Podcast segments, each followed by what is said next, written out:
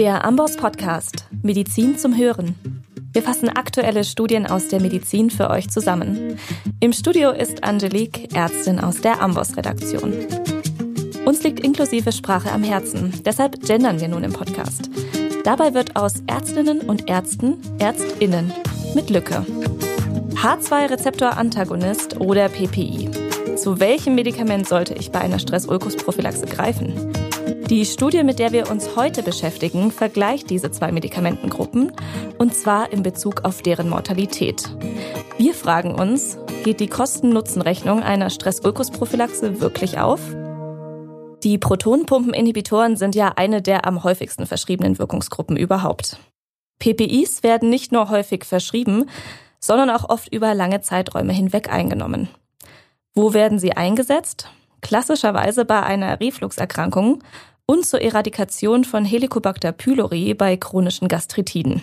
Neben den PPIs gibt es jetzt noch eine zweite Gruppe magensäuresenkender Medikamente, die H2-Rezeptor-Antagonisten. Diese sind allerdings bei nicht kritisch erkrankten PatientInnen nur Mittel der zweiten Wahl, da die PPIs bei weniger Nebenwirkungen wesentlich potenter sind. Anders verhält es sich jedoch nun bei der medikamentösen Stress-Ulkus-Prophylaxe. Diese ist indiziert bei erheblichem organischen Stress. So zum Beispiel bei Sepsis, invasiver Beatmung über 48 Stunden oder Zustand nach Polytrauma. Und damit nimmt sie einen besonderen Stellenwert auf Intensivstation ein. Da organischer Stress ja bekanntlich zur Entwicklung gastrointestinaler Ulzera beiträgt, ist das Ziel dieser Prophylaxe, deren Entstehung und insbesondere der lebensbedrohlichen Komplikation vorzubeugen, der oberen gastrointestinalen Blutung. Das Besondere der Stress-Ulkus-Prophylaxe, in den Leitlinien werden nun anders als bei anderen Erkrankungen aktuell sowohl PPIs als auch H2-Rezeptor-Antagonisten empfohlen. Im Kleinen entscheiden MedizinerInnen dabei immer wieder neu, welches der beiden Medikamente sie für ihre PatientInnen für geeignet erachten. Im Alltag fällt es vermutlich erstmal leichter, zu den PPIs zu greifen. Schließlich sind sie als Erstlinientherapie bei anderen Erkrankungen etabliert und Behandelnde haben damit schlichtweg mehr Erfahrung. Und möglicherweise sind PPIs in einem intensivmedizinischen Setting sogar effektiver. Angedeutet hat das bereits eine Meta-Analyse im Jahr 2013. Die Datenlage diesbezüglich ist jedoch nur schwach. Und ja, Wirkungen haben bekanntlich ja auch gerne Nebenwirkungen. Im Falle der PPIs sind das nosokomiale Pneumonien und vermehrte Infektionen mit Clostridium difficile. Neu entfacht wurde die Diskussion um die richtige Medikamentenwahl dadurch, dass neue Studien PPIs immunsuppressive Nebenwirkungen zuschreiben.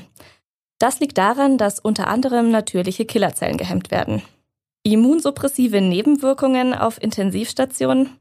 Nicht das prickelndste Szenario. Das könnte das Mortalitätsrisiko ohnehin schon kritisch Kranke erhöhen. Und als wäre das nicht genug, brachte erst kürzlich eine Studie PPIs mit schwereren Covid-19-Verläufen in Verbindung. Bringt man jetzt also womöglich ohnehin schon kritisch kranke PatientInnen durch eine Stress-Ulkus-Prophylaxe mit PPIs in Gefahr? Zu welchem Medikament greife ich nun? Zu den bekannten PPIs oder doch lieber zu den H2-Rezeptor-Antagonisten? Die Studie, um die es heute geht, hat versucht, genau dieses Entscheidungsdilemma zu lösen und hat die beiden in Bezug auf deren Mortalitätsraten verglichen. Die Rede ist dabei von der groß angelegten Peptic-Studie, die Anfang des Jahres im JAMA erschienen ist. Insgesamt haben 50 Intermediate Care Units aus fünf Ländern daran teilgenommen. Beobachtet hat die Studie dabei das Outcome einer Stress-Ulkus-Prophylaxe bei invasiv beatmeten Erwachsenen. nach über drei Jahren konnten so rund 27.000 Patientinnen eingeschlossen werden. Circa ein Drittel davon waren Frauen.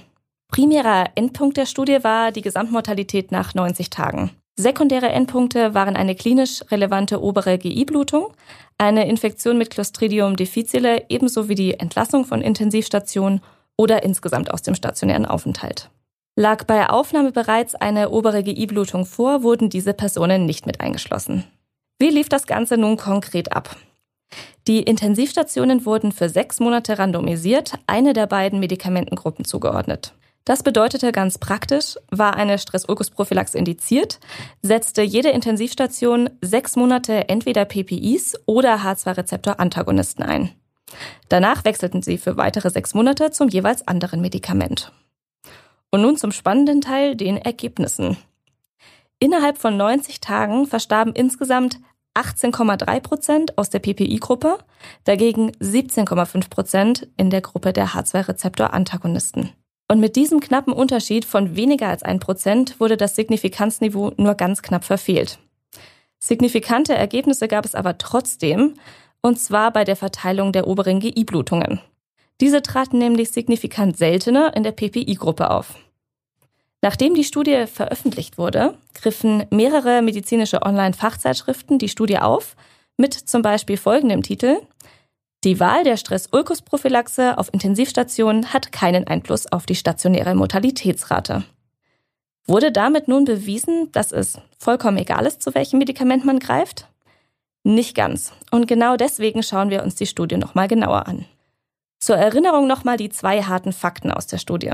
Erstens, die Mortalitätsraten unterschieden sich nicht signifikant. Und zweitens, PPIs gingen mit signifikant weniger oberen GI-Blutungen einher. Behalten wir diese Resultate zunächst mal im Hinterkopf. Es lohnt sich nämlich tiefer zu graben und einmal einen Blick auf die wohl größte Limitation der Studie zu werfen.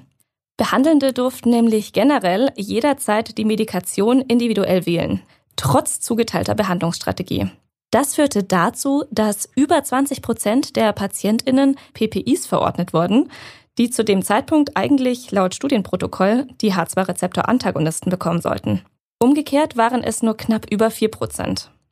PPIs wurden also den H2-Rezeptor-Antagonisten deutlich vorgezogen.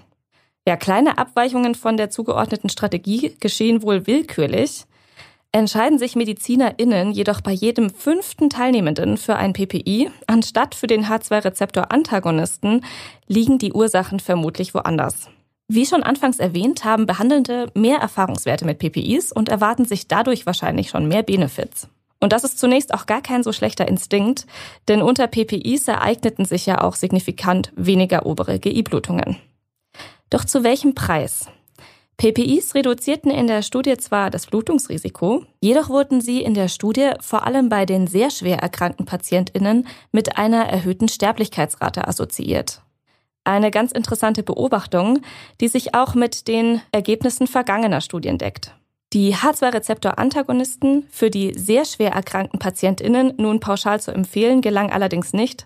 Da so oft von dem zugeordneten Medikament abgewichen wurde, war die Datenlage diesbezüglich letztendlich zu schwach.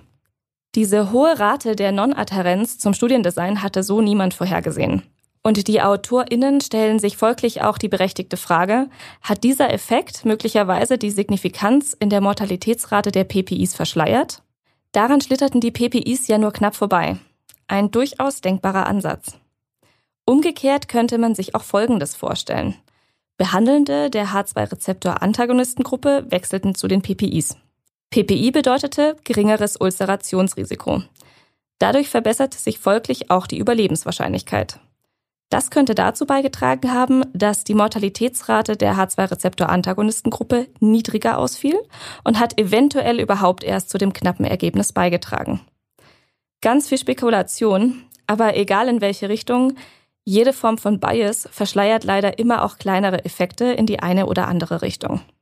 Neben der freien Medikamentenwahl noch eine weitere Limitation im Studiendesign. Die Entwicklung nosokomialer Pneumonien wurde nicht erfasst. Und gerade im Hinblick auf das Nebenwirkungsprofil von PPIs hätte das auch noch ein interessanter Aspekt sein können. Bezüglich des schlechteren Abschneidens der H2-Rezeptor-Antagonisten lässt sich auch die Hypothese aufstellen, dass einige Teilnehmende vermutlich vor Aufnahme schon Protonenpumpenhämmer als Dauermedikation eingenommen haben. In diesen Fällen kann die Umstellung auf H2-Rezeptor-Antagonisten einen Rebound-Effekt auslösen. Durch eine dann höhere Säureproduktion steigen dann auch die GI-Blutungszahlen. Letztlich schlussfolgern Gegenstimmen, dass die Peptic-Studie leider nur unvollständige Daten liefert, aus denen sich dann auch nur unzureichend neue Handlungsanweisungen ableiten lassen. Es bleibt daher für Ärztinnen weiterhin unklar, für welches Medikament sie sich für eine Stress-Ulkus-Prophylaxe auf Intensivstation entscheiden sollten.